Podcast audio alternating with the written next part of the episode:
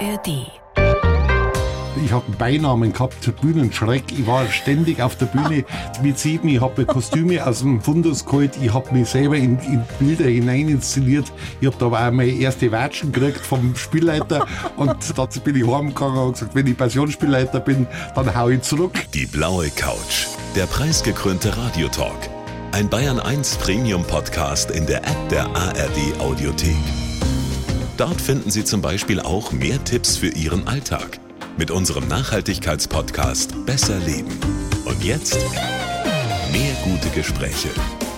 Die blaue Couch auf Bayern 1 mit Dominique Knoll. Die blaue Couch, unser Radiotalk heute mit Bayerns bekanntestem Theatermann, sein Brandner Kasper. Der ist zum Bayerischen Volksgut geworden. Viermal hat er die Oberammergauer Passionsspiele auf die Bühne gebracht. Er ist eigentlich immer in Bewegung und deshalb freue ich mich sehr, dass Sie heute mal kurz stillstehen für uns. Herzlich willkommen, Christian Stückel. Hallo, grüß Gott. Herr Stückel, wir sind uns schon mal begegnet, das wissen Sie wahrscheinlich nicht, ne? Aber in Ihrem neuen Volkstheater, da stehen Sie ja tatsächlich immer an einem der Eingänge und begrüßen die Gäste. Da haben Sie auch schon mal ganz nett Grüß Gott zu mir gesagt. das ist doch schön. Machen Sie das immer? Ja, jeden Tag komme ich da nicht dazu, das ja. ist klar. Aber ich bin ganz gern da, wenn eine Vorstellung beginnt. Ich mag das, ich bin ein bisschen in einem Wirtshaus groß geworden, ich mag das also die Gäste zu begrüßen, aber ich komme nicht immer dazu. Und das ist auch spannend für Sie wahrscheinlich zu sehen, wer da reinkommt in Ihr Theater, oder? Ja, das ist schon die ganze Besucherstruktur zu beobachten, mhm. zu schauen, wie viele Junge sind da, wie viele Alte sind ja. da. Also was für ein Publikum hast du, das ist interessant. Mhm, mh. Da ist Ihnen ja schon was Außergewöhnliches gelungen ne, mit Ihrem neuen Volkstheater. Sie haben die Zeit eingehalten, die Bauzeit. Sie haben das Budget eingehalten, habe ich mir sagen lassen. Haben da auch eine drehbare Bühne und das ist auch so gestaltet, dass die Kulissen sehr äh, variabel im Raum platzierbar sind. Also das ist schon außergewöhnlich gewesen, oder? Dieses ganze Projekt, wie Sie das gestemmt haben. Und ich habe mir sagen lassen, das ist alles der Christian gewesen. Ja, alles war ich nicht, aber es ist natürlich so, ich bin 2001 Intendant des Münchner Volkstheaters geworden mhm. in, in einem Gebäude, das dem Bayerischen Fußballverband gehört und das in den 50er Jahren als Turnhalle gebaut wurde.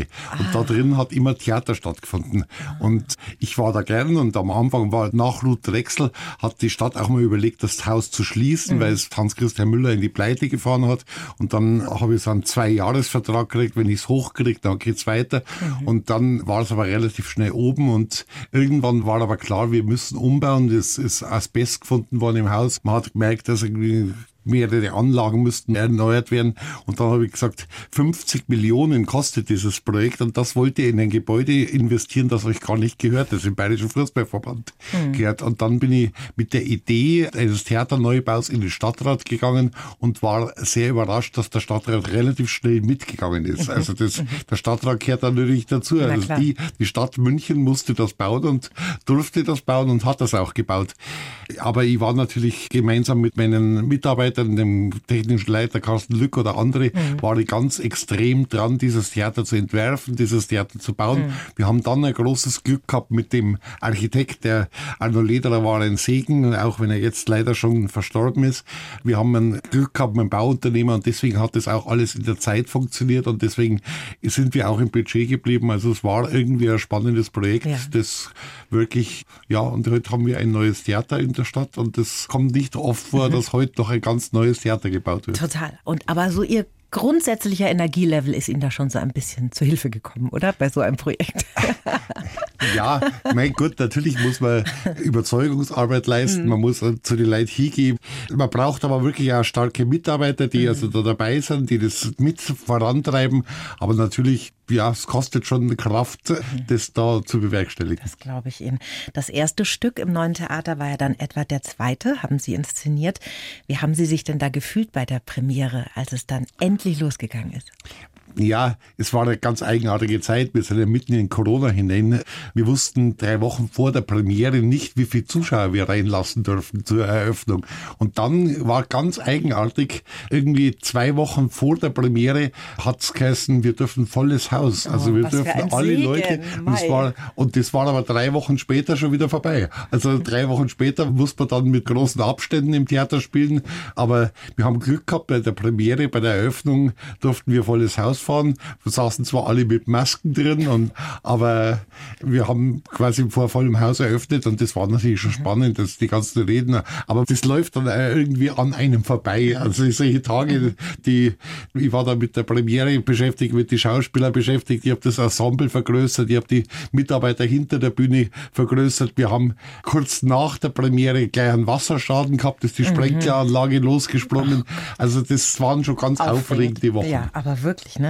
Der Christian ist ein Getriebener, sehr spontan, leidenschaftlich. Er sieht alles, hat ein Gespür dafür, was in einem drin ist. Das sagen Menschen, die mit ihnen gearbeitet haben. Habe ich mich ein bisschen schlau gemacht.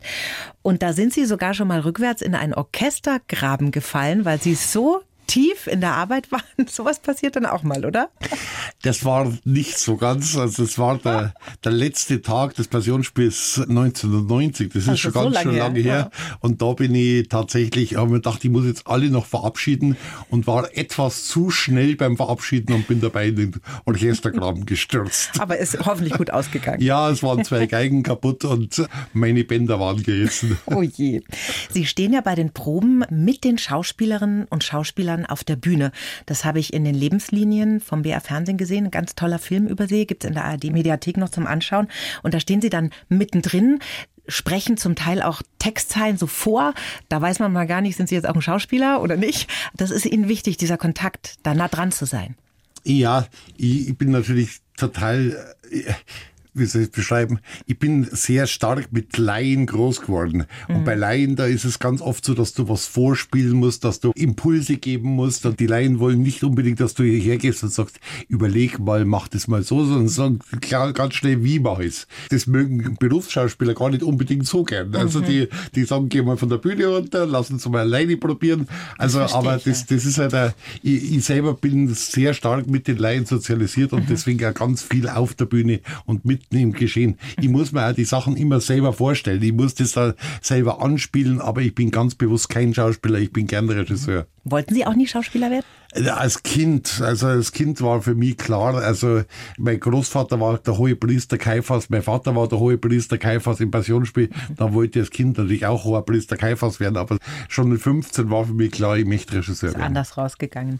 Wie würden Sie den Menschen, die so gar nicht ins Theater mögen, vielleicht auch Berührungsängste haben vor der Hochkultur, ich mache jetzt gerade Gänsefüßchen, wie würden Sie die verführen, mal eine Vorstellung zu besuchen? Ja, das ist gar nicht so leicht. Also mhm. ich glaube, wir müssen da selber aufpassen, dass wir uns nicht zu sehr Theater machen für ein, ja, wie soll ich sagen, für ein elitäres, für ein, ein Publikum, das Kunst versteht oder so. Mhm. Ich glaube, Theater muss wirklich sowas sein, wo jeder reingehen soll. Und ich versuche das und ich kann einfach nur werben und kann sagen, kämmt's doch einmal, schaut's einmal, ihr könnt's ja dann beim nächsten Mal wieder wegbleiben, wenn es euch nicht gefallen hat. Aber wenn es euch gefallen hat, dann könnt's auch öfters kommen. Also es ist ein schwieriger Akt, also die Leute sich hinzubringen. Es passiert sehr viel über die Schule, über die mhm. Vermittlung in der Schule, dass Leute ins Theater kommen Sommer. Ich habe das Gefühl, wer mit 30, 40 noch nie im Theater war, der wird auch nicht im Alter nicht gehen, sondern man muss, glaube ich, sehr früh die jungen Leute an der Hand nehmen und sie mitziehen und versuchen, ins Theater hineinzubringen. Da passiert auch viel über die Jugendclubs, die in allen Theatern stattfinden. Also ich glaube, die jungen Leute muss man erwischen, aber ich glaube, Ältere können auch kommen und müssen es einfach mal ausprobieren. Mhm. Die Theaterabos sind echt super. Das hat meine Tochter auch. Das ist eine ganz bunte Mischung. Da war sie auch schon mal in einem Sinfonieorchester und ist fast gestorben vor Langeweile, aber dann hat sie das auch mal gesehen. Das ja. finde ich echt eine gute Sache. Herr Stückel, wir schreiben jedem Gast einen Lebenslauf. Das haben wir auch für Sie gemacht. Ich darf Sie bitten, den jetzt mal vorzulesen. Und dann schauen wir mal, was Sie sagen. Jetzt bin ich gespannt. da steht, ich heiße Christian Stückel und habe meinen Lieblingsjob gefunden. Als Kind war die Kirche mein Erlebnisplatz. Gottesdienste habe ich mit Leidenschaft inszeniert. Geprägt haben mich meine ersten Passionsspiele. Als Neunjähriger auf der Bühne die Fäden in der Hand zu halten, meine Ideen umzusetzen, mit Traditionen brechen, wo sie keinen Sinn machen. Das und mehr habe ich mir vorgenommen und erreicht. Widerstand kann ich gut aushalten, auch wenn ich eigentlich harmoniesüchtig bin. Ich mache Theater aus dem Bauch und für die Menschen, die da unten sind. Indien ist mein Kopföffner Oberammergau meine Basis, Excel-Tabellen ein wichtiges Arbeitswerkzeug, Stillstand keine Option. Mein Wunsch für die Zukunft, die Welt immer wieder ein klein wenig verändern. Und? Wie fühlt sich das an? Ja, das ist okay. Das ist Sie okay. können ganz ehrlich das sein, ist, Herr Stückel. Nein, das ist okay. Das ist tatsächlich so, dass ich als Kind mich ganz früh mit Kirche beschäftigt habe. Mhm. Aber nicht, weil ich jetzt irgendwie so gläubig war, sondern ich habe immer in der Kirche diese ganze Inszenierung des Fronleitnersprozession, die Fahne, mhm. den Weihrauch, die Gewänder, ich fand das alles total spannend. Ich war sehr früh Nikolaus. Ich habe mir aus dem Kirchenspeicher bedient und habe mir mein Kostüm selbst geholt. Also mir hat immer dieser theatrale Moment am an Gottesdienst an, an der Kirche sehr stark gefallen und habe mich da mitziehen lassen. Heute bin ich da schon weiter weg. Also ich merke selber, dass ich, dass ich diese Naivität und dieses einfach drauf los bei der Kirche ein bisschen verloren habe die Passionsspiele haben mich ohne Zweifel geprägt. Ich war als Neunjähriger oder äh, eigentlich als Siebenjähriger 1970 war ich, ich habe einen Beinamen gehabt, Bühnenschreck. Ich war ständig auf der Bühne, der Regisseur. Ich habe mich, mit ich hab sieben? Mich, mit sieben, ich habe mir Kostüme aus dem Fundus geholt, ich habe mich selber in Bilder hinein inszeniert. Ich habe da auch meine erste Watschen gekriegt vom Spielleiter und dann habe ich gesagt, bin ich heimgegangen und gesagt, wenn ich Passionsspielleiter bin, dann hau ich zurück. Also meine ersten Beweggründe waren nie niedere. Also das, das Passionsspiel hat mich total geprägt. Da. Ich habe das Glück gehabt, 1977 als 15-Jähriger in eine Reformzeit hineingeboren zu sein. Mhm. Also ich habe da ganz stark bei Hans Schweighoffers Rosenerprobe mitgemacht und da kam der Reformgedanke und da wurden auch viele Traditionen hinterfragt, wo ich dann mhm. plötzlich gemerkt habe, manche Sachen sind zur Tradition geworden, die keinen Sinn machen. Bis 1990 gab es das sogenannte Frauenspielrecht. Mhm. Verheiratete ja. Frauen durften nicht mitspielen. Das wurde Gott sei Dank aufgrund von einer Klage, die drei Oberammergauer Frauen gemacht haben, weg. Äh, mhm. Der Richter hat das aufgehoben. Es gab dann später, dass Menschen, die aus der Kirche ausgetreten sind oder andersgläubig sind, durften nicht mitspielen. Da haben sich die, viel diese bewegt, Sachen, ne? ja. diese Sachen habe ich versucht, alle rauszunehmen mhm. und das hört eigentlich nicht auf. Wir sagen immer noch, wir haben die 20-Jahres-Regelung. Man muss 20 Jahre in Oberammergau leben. Wenn man aber genau schaut, seit wann wir diese Tradition haben, mhm. die haben wir erst seit 1960. Man wollte die mhm. Flüchtlinge, die 45 nach Oberammergau gekommen waren, vom Passionsspiel abhalten, mhm. 1960, mhm. und hat deswegen die 20-Jahres-Regelung eingeführt. Und heute ist das Tradition. Ein, eine Tradition der Ausgrenzung wurde zur, ja. zur Tradition. Ja. Da haben Sie und, wahnsinnig viel bewegt. Und das muss sie verändern. Ja, ja, da sprechen wir auch noch drüber. Äh, aber jetzt gehen wir noch mal ganz kurz zurück in Ihre Kindheit, weil Sie waren ja nicht nur in der Kirche sehr aktiv wegen der Show, sage ich jetzt mal, wegen der Inszenierung. Sie sind ja ein Wirtshauskind. Sie haben vorhin schon erzählt, Ihre Eltern hatten ein Wirtshaus und Ferienwohnungen. Da kann ich mir vorstellen, da ist man so als Kind mehr so mitgelaufen, oder? Da ist man jetzt nicht so groß beachtet worden. Das waren mehr so Selbstversorgerjahre. Ja, aber das ist ja eine spannende Zeit gewesen. Also ich, ich weiß heute noch, immer dann, wenn wir zu hatten, wenn geschlossen war, das fand ich langweilig. Also ich, ich mochte Gäste. Ich mochte Gäste und ich habe sehr viele Gäste eigentlich aus der ganzen Welt sehr früh kennengelernt. Ich hatte mit 13 einen schwarzen Freund aus Amerika, der kam immer mit seinen Adoptiveltern, den habe ich geliebt. Also man ist da immer so in dem Wirtshaus so aufgegangen. Mhm. Ich habe im Wirtshaussaal meiner Eltern das erste Theaterstück gemacht. Bei uns, wir saßen immer in der Küche. Wir hatten mit dem Opa, mit dem Vater, mit alle hat man geredet und da diskutiert. Also man ist mitgelaufen, aber andererseits war die Familie immer alle, waren die immer, immer alle, alle, da. da. Ja, das also, ist schon cool. Und das ist ja auch ein Raum, wo man ganz viele Eindrücke kriegt, Geschichten sammelt, Menschen kennenlernt. So ein Wirtshaus, das ist ja ein lebender Ideengeber im Prinzip. Und Sie waren ein sehr fantasievolles, energiegeladenes Kind, nehme ich an. Wie hat sich das denn mit der Schule vertragen? Ach, Schule war bei mir eine Randerscheinung, würde ich sagen. ja, ich habe, ich, äh, also das mit der Schule hat irgendwie nicht geklappt. Ich gebe das ganz ehrlich zu, heute kann ich es auch zugeben. Also ich bin natürlich auf der Grundschule in Obermmergau gewesen, da war ich ja ziemlich guter Schüler. Mhm. Da habe ich äh, eigentlich lauter Einser und Zweier gehabt und dann bin ich aufs Gymnasium nach Ettal gekommen. Mhm. Aber mit 14 habe ich dort mein erstes Theater inszeniert, aber nicht in Ettal, sondern in Obermmergau ja. und hatte 14 Tage keine Zeit für Schule und habe da oh, geschwänzt. Man und muss dann, Prioritäten und dann setzen. Bin ich, bin ich erst einmal schon geflogen. Äh, dann hat erst hat der Pater Stefan, der damalige Schuldirektor, noch gesagt, ja, da hat er ja was Nützliches gemacht, aber der, die anderen Lehrer wollten, dass ich gehe. Und dann äh, habe ich noch zweimal, dreimal die Schule und habe das dann in der 11. Klasse beendet und habe gesagt, also ich muss jetzt, äh, ich muss jetzt Theater ja, machen. Ja, ja. Im Internat in Ettal, da wurden ja über Jahrzehnte Schüler körperlich misshandelt und sexuell missbraucht. Haben Sie in Ihrer Schulzeit davon eigentlich was mitbekommen? Das ist heute ganz oft die Frage, äh, was haben wir mitgekriegt? Ich war da oben, bis ich 14 war. Mhm. Wir haben schon mitgekriegt, dass es eigenartige Lehrer gab. Mhm. Also wir haben einen, einen, Lehrer gehabt, der hat uns im Schwimmbad immer begrapscht. Und das haben wir mitgekriegt. Mhm. Wir waren aber Externe. Wir waren also nicht mhm. äh, im Internat. Wir waren, wir waren Externe und dadurch war der Zugriff nicht so stark. Und wir haben das also, mhm. aber wir haben es mitgekriegt. Also jeder, der sagt im Nachhinein, er hat es nicht mitgekriegt, er war entweder, ist ihm gar nichts passiert oder er war blind dafür. Mhm. Und auch wenn Lehrer heute im Nachhinein sagen, sie haben das nicht mitgekriegt, ich glaube, das war bekannt. Da waren bestimmte Lehrer, bestimmte Patres mhm. waren sehr übergriffig. Mhm. Aber äh, da wurde nicht groß drüber man, gesprochen na, damals das, mit den Eltern oder so. Na, das ist, das ist ein ganz eigenartiger Punkt. Also, weil du kannst es ja als Kind nicht unbedingt als sexuell einordnen. Das ist ja, du das ist ja das Gemeine auch da dran. Du bist ja, ja, plötzlich mit was konfrontiert, das dir fremd ist.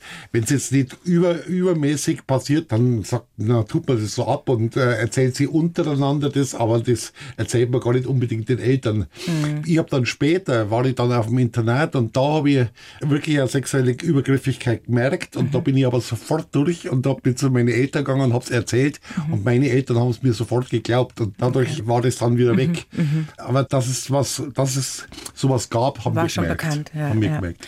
Wie war denn so grundsätzlich überhaupt Ihre Teenagerzeit? Ich meine, da haben Sie ja schon ein bisschen anders getickt als der Rest, könnte ich mir vorstellen. Ne? Die äh, Mofa fahren und äh, auf ACDC abgehen und Sie haben Krippenspiele inszeniert und waren der Nikolaus. Wenn man sich in Feuereifer da in so eine Krippenspielinszenierung schmeißt, das ist ja eher ungewöhnlich für sein Alter dann, ne? Jetzt ist in Oberammergau gar nicht so ungewöhnlich. So. Also eigentlich in, in Oberammergau ist ja so, dass jeder Vater oder jede Mutter irgendwie beim Passionsspiel war, mhm. du selber als Kind da dabei warst, mhm, man, wächst ja. eigentlich mit dem Theater auf. Mhm. Und ich habe meine ganzen Impulse alle durchs Passionsspiel gekriegt und ich wollte dann ganz früh, habe ich das entdeckt, dass man beim Theater äh, machen eigentlich so diese ganzen Sachen wie Musik und Bühne und Kostüme und das alles im Griff hat und deswegen fand ich es spannend. Aber trotzdem war, haben Sie schon recht, wenn Sie sagen, ich war ein bisschen eigenartig. Ich bin mir schon manchmal ein bisschen wie ein, wie ein Außerirdischer vorgekommen und da haben wir gedacht, dass es ganz passe nicht. Nein, also ich habe dann wirklich früher äh, Nikolaus gemacht, aber da hat es auch Freunde gegeben, die dann Krampus gemacht haben. Also es, man war da nie allein, aber, ja. aber ich war, ich glaube, in, in der Auswahl meiner Hobbys sehr eigen. Sie haben dann die mittlere Reife gemacht und wollten dann tatsächlich auch Pfarrer werden eine Zeit lang? War das alles wegen der Inszenierung, weil Sie auch mal die Weihrauchglocke schwingen wollten? Oder? Nein, ich, ich, war, ich bin in etwa auf die Schule gegangen. Ich fand Kirche äh, sehr früh äh, sehr ding, gerade den sozialen Aspekt. Ich war ganz früh in der katholischen Jugend, ich war äh, Gruppenführer, ich war, ich habe mich ganz früh sehr früh engagiert und habe mir das ganz gut vorstellen können, mhm. äh, sowas zu machen. Mhm. Aber für mich war der soziale Aspekt immer, also das zusammen so äh, Arbeit mit jungen Leuten und ja. so, das war für mich ganz wichtig. Und ja. gut, aber diese Idee habe ich eigentlich dann mit 17, 18 schon aufgegeben. Mhm mal irgendwie so, weil dann habe ich gemerkt, mir zieht's immer mehr zum Theater, mir zieht's immer mehr in diese Richtung hinein. Aber es war in meinem Vorstellungskreis. Mhm. Ich bin dann Bildhauer geworden, weil alle meine Vorgänger im Amt des Spielleiters waren Bildhauer. Dann habe ich gedacht, ja, dann ist das wahrscheinlich der Weg dorthin. Aber das dann, war nichts. Äh, das mit Bildhauerei war gar nichts für mich. Also ich habe die Einsamkeit des Ateliers nicht ausgehalten. Sie haben dann mit 20 in Oberammergau ja eine Theatergruppe gegründet, haben Molière und Shakespeare inszeniert funktioniert. Haben Sie denn damit einfach so angefangen? Also wie wird man denn überhaupt Theaterregisseur? Muss man da irgendeine Ausbildung machen? Sie haben einfach losgelegt, autodidaktisch. Ja, das ist, ich habe das mit 17 schon angefangen. Ich habe vorher schon Krippenspiel gemacht oder so, aber mit 17 habe ich so eine richtige Gruppe gegründet. Und dann haben wir uns einen Ludwig Thoma vorgenommen. Und irgendwie beim Machen, bei den Proben, haben wir gedacht, oh, ist das fad. Was, was ist das eigentlich? was ist das? Und dann ist mir ein Molière-Stück in die Hände gefallen, der eingebildete Kranke. Und dann haben wir das gemacht und das war ein richtiger Erfolg im Saal meiner Eltern. Und das war ein richtiger Erfolg. Und dann, ich habe das einfach gemacht. Bei meiner ersten Inszenierung habe ich nur sieben Monate gebraucht, bis wir es auf die Bühne brachten. Mhm. Äh, es war noch furchtbar lange. Ich habe viele organisatorische Schwierigkeiten noch gehabt. Wie kriegt man die ganzen Leute zusammen? Wie, wann kommen die zur Probe? Wann kommen sie nicht? Also ich habe dann mit jedem Mal bin ich strenger geworden und habe gesagt, ihr seid bei der Probe da und so sagen. Mhm. Aber das war mit 17 habe ich das angefangen und ich habe einfach äh, gar nicht überlegt. Ich habe es einfach gemacht. Ich habe einfach gesagt, du gehst da hin, du gehst da hin, du 17. sag den Satz so. Und ja, also 79, 17, 18 mhm. war ich da, mhm. da habe ich, hab ich losgelegt. Und hatten Sie denn da sowas wie einen, sag ich mal, Förderer, einen Mäzen, irgendjemanden, der Ihr großes Vorbild war, der Sie da auch so ein bisschen unterstützt hat in Ihrer Arbeit? Es gab Vorbilder, also der Hans Schweighofer war so der 77 diese Reformprobe gemacht hat, da habe ich mich selbst zum Regieassistenten gemacht. Ich glaube, er hat mich gar nicht als solches gesehen. Ich habe das Gefühl gehabt, ich war im Selbstverständnis, ich bin sein Assistent. Mhm. Äh, ich war ständig hinter ihm dran. Bei dem Passionsspiel. Äh, beim, beim Passionsspiel mhm. und mir hat das total gefallen. Aber diese Reform ist gescheitert. Die war zwar gut, aber sie ist in der Bevölkerung nicht angenommen mhm. worden und dadurch hat er aufgegeben und dann war für uns gar nichts mehr da. Also man hat keine Leute da gehabt, die das Theaterspielen gefördert hätten und deswegen musste ich es selber machen mhm. und habe im Freundeskreis relativ schnell Leute gefunden, die mitgemacht haben. Also gefördert hat es am Anfang keiner. Mhm. Später dann hat ein Münchner Journalist, Erich Kubi, eine Arbeit von mir gesehen, der war zufällig auf Urlaub in, äh, in Oberammergau und ist zufällig in das Theater Theater hineingeraten mhm. und der hat mich dann an die Kammerspiele empfohlen. Da habe ich dann meine erste Regieassistenz mhm. gekriegt. Also der hat das schon sehr gefördert und dann war auch Dorn, war schon ein Förderer, kann man sagen im Nachhinein. Der hat, ich war damals, glaube ich, nachdem ich bei ihm angefangen habe, der erste Hausregisseur, den er seit Jahren hatte. Also der hat mich schon gefördert, äh, aber daheim habe ich selber angefangen. Das war 1987, ne, als Sie zu den Kammerspielen ja. gekommen sind. Wie war denn der Erstkontakt? Weil ich kann mir vorstellen, Sie waren ja in Oberammergau. Waren Sie derjenige, der das Sagen hatte? Sie haben da alles gemacht. Und plötzlich mussten Sie vielleicht auch mal Kompromisse eingehen, vielleicht auch mal sich ein bisschen unterordnen. Und das gehört ja nicht so zu Ihren Stärken. Sie haben ganz viele Stärken, aber ich glaube, Kompromissbereitschaft ist in der Kunst für Sie eher schwierig, oder? War das dann nicht eine große Umstellung? Ja, ich habe plötzlich gemerkt, also Bildhauerei ist für mich nichts. Und habe ich gesagt, Passionsspiel nur zu machen, das ist ja nur alle zehn Jahre. Was mache ich dazwischen? Mhm. Also ich muss irgendwie ans Theater, war mir klar. Mhm. Und wie ich dann die Möglichkeit bekommen habe, an die Kammerspiele als Assistent zu gehen, da war ich natürlich erst einmal schon ziemlich überrascht. Ich weiß noch damals, Treulos und Cressida von Dieter Dorn, das war schon auch besser als das, was ich konnte. Also man hat dann schon mit großen Augen erst einmal die Eine andere Liga, kann man sagen. Und mhm. diese andere Liga betrachtet ja. und das, das Ganze und hat da schon versucht, da was mitzunehmen und mhm. was zu lernen. Also da muss man dann ein kompromissbereit sein. Aber natürlich, ich habe es nicht lang ausgehalten als Assistent. Ich hatte natürlich auch das Passionsspiel 90 im, mhm. im Hintergrund, also lang habe ich es nicht ausgehalten als mhm. Assistent. Aber ich fand das schon spannend und habe da viel zugeschaut und habe auch viel diskutiert und viel geredet. Und, äh, war lehrreich in jedem war Fall. Lehrreich. Sie haben es gerade schon gesagt, 1990 haben Sie dann als jüngster Regisseur der Geschichte zum ersten Mal die Passionsspiele in Oberammergau geleitet. Der Weg dahin, der war ja jetzt nicht so eine Gmate Wiesen, oder? Da ging es ganz schön zu im Gemeinderat, ne? Ich glaube, am Anfang war es ganz eigenartig, dass, also bei uns gab es 1984 im Gemeinderat so eine, eine Umstrukturierung. Mhm. Die in der Wahl haben sehr viele junge Leute gewonnen und dadurch war plötzlich die Möglichkeit da, sowas überhaupt zu diskutieren. Ich war der erste Spieler, der einen Amtierenden aus dem Amt gekickt hat. Also das war nicht selbstverständlich, aber ich bin dann beim ersten Mal mit neun zu acht Stimmen gewählt worden, also sehr knapp. Schwierig wurde es erst, als ich es dann war.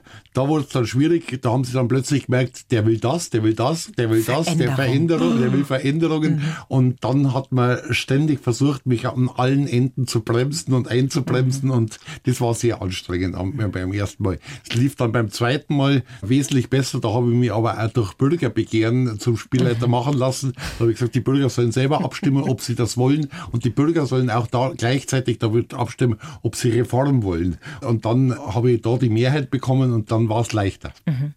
Wenn man als so jung junger Mensch so eine riesengroße Inszenierung schultern muss, ja, da schauen dann natürlich alle auch ganz genau hin. Der ist so jung, hat er das im Kreuz, wie macht er das jetzt, der Stückel? Wie gehen Sie denn mit so einem großen Druck um? Weil ich meine, diese Spiele sind ja weltweit berühmt, da, da ist ja eine Wahnsinnsaufmerksamkeit drauf. Und als Sie da so jung waren und das erste Mal diese Inszenierung übernommen haben, wie haben Sie dann diesen Druck ausgehalten? Ich habe letztes Mal eine Sendung gesehen, äh, in der ich als 26, 27-Jähriger war und ich war selber, selber überrascht, wie, wie zaghaft und wie, wie kleinlaut ich war. Aber ich glaube, ich habe damals schon mir fest vorgenommen, das Passionsspiel zu machen und alle haben gesagt, das trauen wir dir nicht zu. Und ich habe gesagt, ich beweise es euch, ich schaff's, ich will will's machen. Auch meine, meine Mutter hat Ängste gehabt, also ob ich das schaffe und in der ganzen Familie hat man auf mich geschaut, dass mein Großvater war immer hinter mir. Und also, aber ich glaube, am Ende habe ich einfach drauf losgearbeitet und habe gesagt, das hilft nichts. Ich habe zum Teil auch Glück gehabt. Mir hat gleich bei der ersten Probe, bei der ersten großen Probe jemand ziemlich beschimpft und dann habe ich meinen ganzen Mut zusammengenommen und habe ihn aus dem Saal verwiesen und das hat mir irgendwie Respekt mhm. verschaffen. Also das ist, es gibt so unterschiedliche Momente da drin, wo ich im Nachhinein sage, die waren wichtig, dass mhm. die Arbeit gelungen ist. Mhm. Ein ganz tolles Zitat von Ihnen lautet, ich breche mit Blödsinn, nicht mit Tradition. Und wir haben vorhin haben Sie schon mal kurz angesprochen, was Sie alles verändert, reformiert haben bei den Passionsspielen. Was sind für Sie im Rückblick jetzt die wichtigsten Reformen? Ich glaube, es war in der Sache war fast alle Sachen wichtig. Es war wichtig, dass die Frauen mitspielen dürfen. Mhm. Es war wichtig, dass wir uns öffnen und auch Andersgläubige mitspielen lassen. Mhm. Es war wichtig, und da war, glaube ich, viel Augenmerk von mir drauf, den Antisemitismus aus dem Passionsspiel herauszubringen. Da hat man sehr viel lernen müssen, wie unachtsam wir zum Teil über, über Antisemitismus drüber gehen, mhm. wie sehr der Antisemitismus in, auch in Kostümen und in Bühnenbilder und in solche Sachen drinstecken kann. Also einfach in der Darstellung so war zum Beispiel in der Vergangenheit Judas bei uns immer gelb gekleidet. Gelb war seit dem Mittelalter die Farbe, mit der Juden stigmatisiert hat. Die Minora, der siebenarmige Leuchter, stand immer dort, wo der Jesus verurteilt wurde. Ich habe es da rausgenommen, habe es auf den Abendmahltisch gesetzt. Mhm. Also der, der Umgang mit dem Antisemitismus war, war, mir sehr, sehr wichtig. Aber auch die Geschichte insgesamt neu zu erzählen, also neu am Text arbeiten, an der Musik, ein Bewusstsein dafür schaffen, dass man was verändern muss und dass, dass, dass wir uns das ja immer wieder neu anziehen müssen und dann sagen müssen, was erzählt uns die Geschichte mhm. heute und dass man da flexibel und offen bleiben muss. Mhm. Das war schon auch ein wichtiger Punkt. Aber es gibt noch viele andere Sachen, mhm. die mir wichtig waren. Muss man sich das eigentlich alles dann absegnen lassen? lassen, wenn man was umschreibt, umstellt? Ja, ich habe da auch Glück gehabt. Also am Anfang habe ich von der katholischen Kirche einen Aufpasser gekriegt, also beim ersten Mal. Oha. Der hat wirklich über die Texte lesen müssen, der hat da drüber schauen müssen und der war echt schwierig. Beim zweiten Mal habe ich einen Aufpasser gekriegt, der kein Aufpasser mehr war. Das war mehr ein Mitarbeiter. Wir haben dann uns sehr viel auseinandergesetzt und wenn der Herr Professor Mödel gesagt hat, das ist in Ordnung, der Theologe, dann war es auch für die anderen in Ordnung. Ich habe da immer versucht, äh, um den Gemeinderat herumzukommen und der Mödel war da sehr offen und mhm. äh, ist da auch viele Wege mit mir gegangen, wo er selber manchmal schlucken musste, aber der ist da sehr weit mhm. mit mir gegangen. Also Sie müssen einfach oft kreative Lösungen suchen ja, in Ihrer Arbeit, genau. ich sehe schon. Sie wollten ja auch das Stück teilweise in der Nacht aufführen, das war ganz wichtig, die Inszenierung auch, die, ich glaube, das war die Kreuzigungsszene, ne? Wollten Sie in der Nacht haben dann und da gab es dann Bürgerentscheid. Für mich war ein wichtiger Punkt, das Passionsspiel zu verlegen. Das frühere, das Passionsspiel ist um neun in der Früh losgegangen, mhm. ist dann am Abend um sechs zu Ende gewesen. Ich habe gesagt, das geht nicht mehr. Ganz viele junge Leute, die mitspielen mhm. wollen, die müssen arbeiten, die können sich nicht hundertmal frei nehmen fürs Passionsspiel.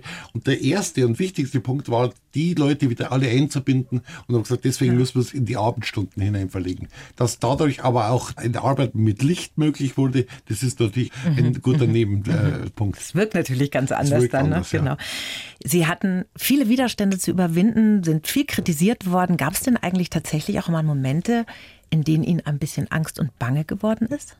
Also so richtig Angst und Bange ist, ist es mir nicht geworden. Ich habe schon gemerkt, also manchmal versuchst du Veränderungen, die werden nicht verstanden. Und dann musst du diskutieren und dann musst du reden. Und da merke ich, also ich bin zum Beispiel einfach der Meinung, die 20-Jahres-Regelung, die bringt's nicht. Ich glaube, man mhm. muss Menschen integrieren, wenn sie jung sind, wenn sie frisch sind. Wenn, wenn man jemanden 20 Jahre lang warten lässt, dann äh, das bringt's nicht. Wofür also, auch, Das ne? bringt's nirgends. Ja, Wofür auch. Ja, ja. Und da muss man andere Lösungen finden. Und da merke ich, da stoße ich auf sehr viel Widerstand. Das ist auch wieder eine der Traditionen, wo man auf eigenartige Weise dran hängt. Äh, mhm. Und da muss man halt weiter dafür werben und muss weiter schauen, dass man das irgendwann hinkriegt. Die sind Ehrenbürger. Ich bin da sehr zuversichtlich. Ja, aber du spürst schon die, natürlich, äh, wenn wir den Punkt rausnehmen mit den 20 Jahren, dann wären es plötzlich mehr. Dann müssten wir womöglich ein Casting machen. Das will ja natürlich auch niemand. Mhm. Ein Casting, weil dann, das ist ja das Schöne, dass bei uns erst einmal jeder mitspielen darf, der diese Regeln erfüllt. Ja. Aber auch, ja, irgendeinen Weg muss man finden, mhm. dass man die jungen Leute mhm. mitnimmt in den ganzen. Die nächsten Passion findet 2030 statt. Da sind Sie dann 69. Das geht schon noch mal, oder? Man weiß nie, was kommt, aber Lust hätte ich noch mal. Schon, oder? ja. Sie wohnen ja auch nach wie vor in Oberammergau, oder? Ja. Das heißt, Sie fahren jeden Tag nach München. Heute Nacht bin ich zum Beispiel in München geblieben. Ach, da haben Sie auch eine Bleibe. Ich habe Möglichkeit, hier zu bleiben. Aber es ist schon eine gute Stunde, ne? Immer. Grundsätzlich fahre ich eigentlich schon heim. Als Sie vor gut 20 Jahren das Münchner Volkstheater übernommen haben, da stand das Haus ja kurz vor der Schließung. Wir haben es vorhin schon mal kurz angesprochen. Da wurde ja auch nur bayerische Mundart gespielt tatsächlich. Heute gehört es zu den erfolgreichsten Theatern in München. Wie haben Sie das denn angestellt? Also Sie haben die Mundart ein bisschen entrümpelt. Sie haben jüngere Menschen angesprochen? Ja, das ist ein, was für ein Rezept hat man. Also. Man hat ja kein Rezept. Also weil, offensichtlich hatten Sie schon äh, eins. Nein, man hat, man hat keins. Man, man macht Theater. Also mhm. ich weiß noch, wie ich ganz am Anfang meine erste Inszenierung an den Kammerspiel gemacht habe. Mhm. Da habe ich gedacht, hoffentlich kommt das in München an, was ich mache. Ich bin ja ein Landei. Also vielleicht verstehen mich die Münchner ja gar nicht und mein Dialekt verstehen sie bis, tatsächlich bis heute mancher nicht. Aber, aber das, was ich auf der Bühne mache, das wurde schon verstanden. Ich glaube, was mir ganz wichtig war, und das war im Volkstheater das erste Herangehen, war, dass ich gesagt habe, ich möchte eigentlich äh, es zu einem Theater machen, wo sehr viele junge Leute arbeiten. Wirklich als Sprungbrett für viele junge Schauspieler. Mhm. Und wir haben dann ein Festival entwickelt, Radikal Jung. Wir mhm. haben dann ganz viel mit jungen Regisseuren. Ich war eigentlich in den 20 Jahren immer der älteste Regisseur. Aber wenn ich wie 20 Jahre jünger war, war ich der älteste Regisseur. Mhm. Und ich glaube dadurch, wenn da oben auf der Bühne sehr viele Junge stehen, wenn die jungen Regisseure Regisseurinnen das Stück erzählen, dann zieht das auch junge Leute an. Also das, ja. das automatisch. Also die Jungen ziehen die Jungen an. Und auch Ältere kommen trotzdem, weil sie merken, da sitzen jetzt zwar viele Junge, aber es macht ja Spaß, unter Jungen zu sitzen. Also Total. Das, äh, und das hat relativ gut funktioniert, aber das hätte in die Hosen gekriegt. Mhm. Also das weiß man vorher nicht. Also so ein richtigen Rezept. Man muss mit Gespür arbeiten, man muss vielleicht einfach einmal, wie sie am Anfang schon gesagt hat, einfach mal im Zuschauerraum erscheinen, man muss mhm. auch mal an der Garderobe sein, man muss einfach mal mal die Leute beobachten, was ihnen mehr gefällt, was ihnen weniger gefällt. Wobei ich auch nicht so ein Theater machen will, das immer nur das macht, was die Leute hören oder sehen wollen. Das man immer muss, so ein Balanceakt. Ne? Man muss immer einen mhm. guten Balanceakt ja, erwischen. Ja. Also ich bin nicht mehr radikal jung, aber ich war da auch schon und das war ganz toll, muss ich sagen. Ich war zwar echt fast die Älteste mit 52 Jahren, aber es war ein ganz tolles Stück. Das war wie so ein Videospiel aufgebaut. Also es war ganz toll spannend und am Anfang sitzt man da drin und denkt sich, was passiert da gerade? Und plötzlich ist man drin und denkt sich, sowas habe ich noch nie in meinem Leben gesehen. Also es war ein tolles Erlebnis, kann ich jedem sehr ans Herz legen. 2015, als viele geflüchtete Menschen zu uns gekommen sind, da haben Sie ja auch einen neuen Freund gefunden, einen jungen Mann kennengelernt, den Rauf, der kommt aus Afghanistan. Wie sind Sie dem denn begegnet? Wie ist der denn in Ihr Leben gekommen? Ja, erstmal waren da mehrere. Bei uns wurde zwei Flüchtlingseinrichtungen eröffnet mhm. in 2015 und eine Gruppe von fünf, sechs jungen Männern, die tauchten plötzlich immer im Passionstheater im, bei mir im Theater auf. Einfach die, zum Schauen. Einfach zum Schauen. Und mhm. dann hat man irgendwie mit denen versucht zu reden, hat aber ganz schnell gemerkt, da geht noch nichts, die mhm. verstehen nichts. Ich, ich weiß nur, einer hat dann nur auf die Bühne gedeutet und hat gesagt, schön, aber das war das erste Wort, was, was. Er, was er konnte, aber, aber und dann habe ich gleich für drei, vier Jungs Deutscher Unterricht organisiert und habe mhm. gesagt, fangt an zu lernen. Und beim Rauf war es dann so, dass der als einziger dieser Gruppe keine Anerkennung bekommen hat. Mhm. Die anderen waren relativ schnell anerkannt, die durften bleiben und Rauf durfte nicht bleiben. Mhm. Dann habe ich eine Rechtsanwältin genommen und habe mit der Rechtsanwältin versucht, das hinzukriegen, mhm. habe bin viel mit ihrem aufs Landratsamt gefahren. Zeitweise hat, hat dann meine Mutter in ihr Haus aufgenommen, hat ihn bei sich wohnen lassen und dann irgendwie ist passiert, dass er immer mehr zur Familie gehört hat mhm. und eigentlich bis heute ganz nah an uns dran ist. Aber es ist nicht der einzige, es sind auch mehrere. Und er arbeitet jetzt auch im Volkstheater, Der ne? arbeitet auch im Volkstheater. Das war am Anfang ein bisschen schwierig. Der hat eine Lehre gemacht, aber mittlerweile ist er bei uns stellvertretender Kassenleiter. Toll. So geht Integration. Ja. Am Sonntag waren Landtagswahlen in Bayern. Sie stehen für Offenheit, für Fortschritt, für Bewegung, Toleranz, Gemeinschaft, für Tradition und Veränderung. Wie geht's Ihnen denn jetzt mit dem Abschneiden der AfD und mit diesem Rechtsruck, der da gerade passiert, der nicht nur in Bayern? Ja, man kann sich ja immer rausreden und sagen, es sind ja nur 15 Prozent, es sind ja nur 15 Prozent. Was mir ein bisschen erschreckt ist, dass ich das Gefühl habe, es beteuern alle, dass sie mit der AfD nicht zusammenarbeiten. Alle sagen es, alle Parteien. Mhm. Aber letztlich macht die AfD schon Politik. Plötzlich in den letzten Monaten ist gerade was die Flüchtlinge anbelangt, die Situation haben alle umgeschwenkt, alle eigentlich in Richtung AfD. Und das mhm. erschreckt mich, weil mhm. dies, ich fahre sehr oft nach Indien. Ich bin ganz, auch den Sommer war ich in Indien. Und da ist jemand an der Regierung, Modi von der, von der äh, BJP. Und ich merke, seit ich nach Indien fahre, dieses rechte Gedankengut, das verändert diese... diese ist das eine rechte Partei, das, oder? Rechte Partei in, in Indien, Indien. Mhm. und die verändert alles. Plötzlich fangen die Leute, die früher sich verstanden haben, die Muslime, Hindus, Christen, die fangen zu streiten an. Plötzlich behaupten manche, das ist unser Land, das, mhm. und das verändert sich. Und diese Veränderung, die merke ich bei uns auch schon. Mhm. Also, dass selbst die Grünen, zu denen ich mich eher hingezogen fühle, anfangen äh, nicht mehr klar für die Vertriebenen Meinungen zu reden, das erschreckt mich. Mhm. Und da merke ich, also da macht die AfD letztlich schon bestimmt schon unsere Politik. Mhm. mhm. Man sagt von Ihnen ja, dass Sie Massen bewegen und begeistern können. Haben Sie denn eine Idee? Weil man muss ja Mehrheiten organisieren und das geht es ja nicht. Wie man mit Themen wie Klimawandel oder Migration, die natürlich wahnsinnig kompliziert sind, Mehrheiten organisieren kann. Ich weiß es nicht. Mhm. Ich merke ganz oft, dass ich das Gefühl habe, jeder hört nur noch darauf, was angeblich die Basis will, was die Menschen außenrum wollen. Und niemand hat richtig den Mut in der Politik zu sagen, so, wir müssen das jetzt machen, wir müssen das verändern, auch wenn es auch nicht gefällt. Äh, wir stellen uns klar dahinter. Es rudern sofort immer wieder alle zurück. Alle denken, wir haben ja nur vier Jahre. In vier Jahren wird wieder gewählt, wenn wir unsere Wähler verärgern. Und wenn man immer so denkt, bringt man nichts vorwärts. Ich glaube, man muss, es muss wirklich was passieren und da muss man der Bevölkerung Bevölkerung klar machen, dass es wichtig ist. Mhm. Aber ob das funktioniert, ob das geht, weiß ich nicht. Also ich merke äh, ganz schnell, ich habe letztes Mal mit einem gesprochen, der gesagt hat, ja, ich habe jetzt im Fernsehen gehört, der Klimawandel ist, das ist sowieso nicht mehr aufzuhalten, dann ist ja egal. Oder wenn Leute sagen, ja, wenn wir in Deutschland dann anfangen mit irgendeiner Veränderung, mhm. dann bringt es ja auch nichts im Vergleich weil zu die Chinesen, äh, die, die Chinesen ja. oder andere. Ja. Dann sage ich, nein, es hilft nichts. Irgendjemand muss anfangen. Mhm. Irgendwo jemand muss Veränderungen herbeiführen und äh, probieren muss man es, aber, mhm. aber man merkt einfach, wie schwierig das ist. Ich merke schon, in Ihnen steckt da auch ein bisschen Verzweiflung gell, bei solchen Themen. Das ist einfach wahnsinnig schwierig. Ja, es ist, mhm. es ist äh, ja, das, ja, das, ja. ja. Lassen Sie uns über Indien reden. Das ist doch viel schöner, auch wenn da eine rechte Partei regiert. Aber da reisen Sie tatsächlich regelmäßig hin, wenn Ihnen das Leben ein bisschen eng wird hier in München, in Oberammergau. Dann geht es nach Indien. Was finden Sie da? Ich habe vor 30 Jahren, 1994, ein Angebot gekriegt vom Goethe-Institut in Indien zu inszenieren. Und ich habe mir erst gedacht, was mache ich in Indien? Also ich bin nicht sehr gut im Englischen. Ich weiß nicht, was ich da tun soll, aber irgendwie hat es mich gereizt und ich bin auf Vorreise dorthin gefahren und habe mir das angeschaut. Mhm. Und ich bin in Mysore, das ist eine Stadt im Südindien, in die Stadt reingefahren und ich mochte es sofort. Ich mochte Mhm. Und dann habe ich die Schauspieler getroffen, dann haben wir uns verabredet, dass wir im Jahr drauf, wenn ich wiederkomme, einen Sommernachtsraum gemeinsam machen. Und es hat mir extrem viel Spaß gemacht. Also es war auch ganz eigenartig. Ich habe auf viele Sachen neu draufschauen müssen. Da Im mhm. Sommernachtsraum die erste Szene, Theseus bringt seine Tochter und sagt, sie will nicht den heiraten, den ich ausgesucht habe. Mhm. Hier in Deutschland würde jeder sagen, das Mädel hat recht, ganz klar.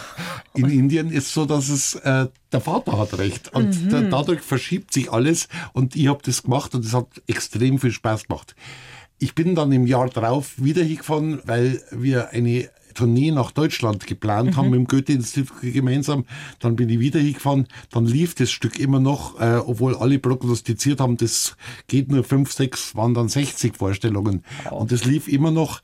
Und dann bin ich wieder hingefahren und ich habe dann gemerkt, ich habe mich in dieses Land verliebt. Und dann habe ich später habe ich eine neue Gruppe kennengelernt, eine andere Theatergruppe. Und da, ist ein richtiger Freundeskreis entstanden. Und ich fahre nicht, wenn es mir hier zu eng wird, sondern ich fahre so. einfach grundsätzlich, grundsätzlich gerne nach. Indien. Und ich war jetzt durch äh, Passionsspiel und Corona vier Jahre nicht mehr. Und das, war, das Jahr bin ich wieder gefahren. Es war wunderbar.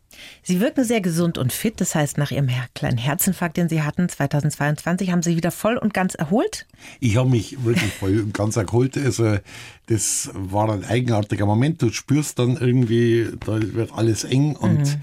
Es ist aber dann drei Stunden später nach der Operation gleich wieder vorbei, weil du plötzlich zwei Stents drin hast und dann geht dann die Pumpe geht die wieder. Pumpe wieder. Und die, mhm. ja, und die läuft. Äh, und Sie rauchen nach wie vor nicht?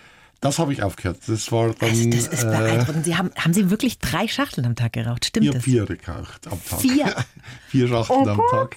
Und habe aber dann wirklich abrupt aufgehört und es hat keinen einzigen Moment ist es mir abgegangen. Das gibt es nicht, Herr Stückel. Nein, es ist mir wirklich nicht Jetzt abgegangen. Jetzt raufen sich alle Raucher, die aufhören und verzweifelt die Haare, warum sie es nicht schaffen. Nein, ich habe lange geraucht, lange und ja, bis, ja. Zu, bis zu vier Schachteln Und Tag. nach diesem Herzinfarkt aufgehört und, und nie mehr wieder angefangen. Nicht total ich hibbelig könnte, oder kann, so? Ich kann jetzt auch mal einen Zug nehmen, mache ich auch mal zwischendrin, Echt? aber aber es schmeckt irgendwie okay, aber ich brauche es nicht. Sie sind schon wirklich sehr besonders. Wahnsinn. Sie möchten ja sehr viel verändern und bewegen und wachsen mit Ihrer Arbeit. Viele Menschen resignieren ja, wenn sie älter werden, so ein bisschen mit ihren Zielen und mit ihren Visionen. Ist Ihnen dieses Gefühl denn völlig fremd, mal zu resignieren vor etwas?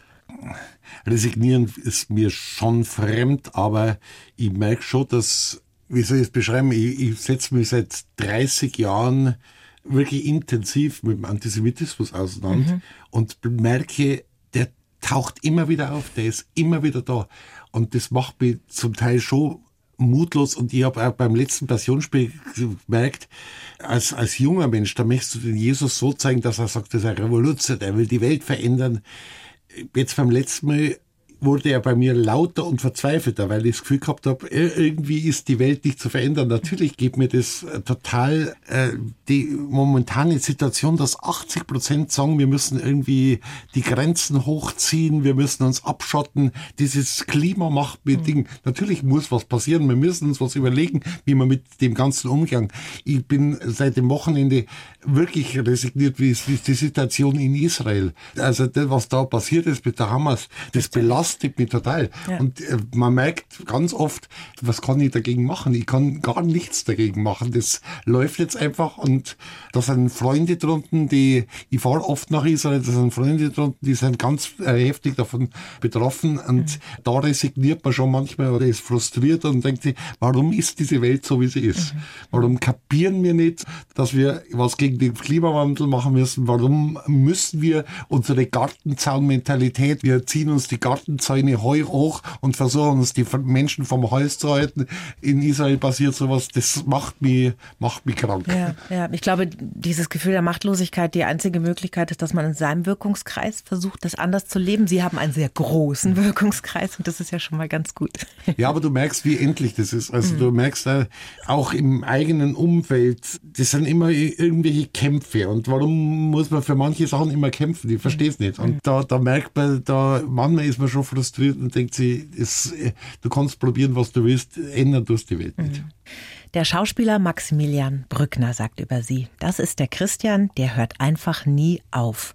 Denken Sie denn manchmal über Nachfolger nach, also sowohl jetzt für die Passionsspiele als auch im Volkstheater? Ich glaube, du musst in der Kunst nicht wirklich über deinen Nachfolger nachdenken.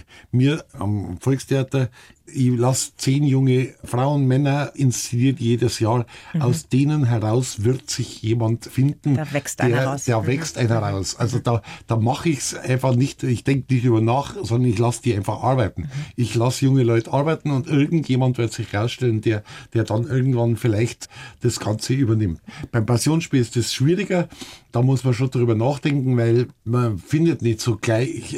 Unser Dirigent hat jetzt gesagt, er hört auf. Da, mhm. da müssen wir wirklich wirklich einen Nachwuchs suchen. Das ist gar nicht so leicht. Mhm. Und ich selber muss natürlich schon überlegen, wer könnte das einmal machen. Mhm. Aber ich bin mit 12, 15 plötzlich da gestanden und gesagt, ich will das machen. Ich will das machen. Und ich hoffe, dass genau so einer oder so eine irgendwann, vielleicht ist irgendeine äh, 18-Jährige, die jetzt noch gar nicht weiß, wo, äh, dass wo die Reise hingeht, wo ne? die Reise ja. hingeht, die dann plötzlich sagt, ich will es machen. Ja. Und dann ja unterstütze ich das total. Ja. Also wenn, wenn so jemand da ist, dann, dann unterstütze ich das. Mhm. Weil ich habe keine Angst vor die Jungen, also ich arbeite gern mit jungen Leuten zusammen und ich, mhm. ich finde, das ist ganz wichtig, dass wir die immer mitnehmen und dass wir sie auch machen lassen. Also gar nicht, dass wir äh, sie unterstützen, die müssen auch selber machen können. Mhm. Also mhm. selber, selber Freiheiten haben einfach auch ja. bei der Arbeit. Genau. Ne?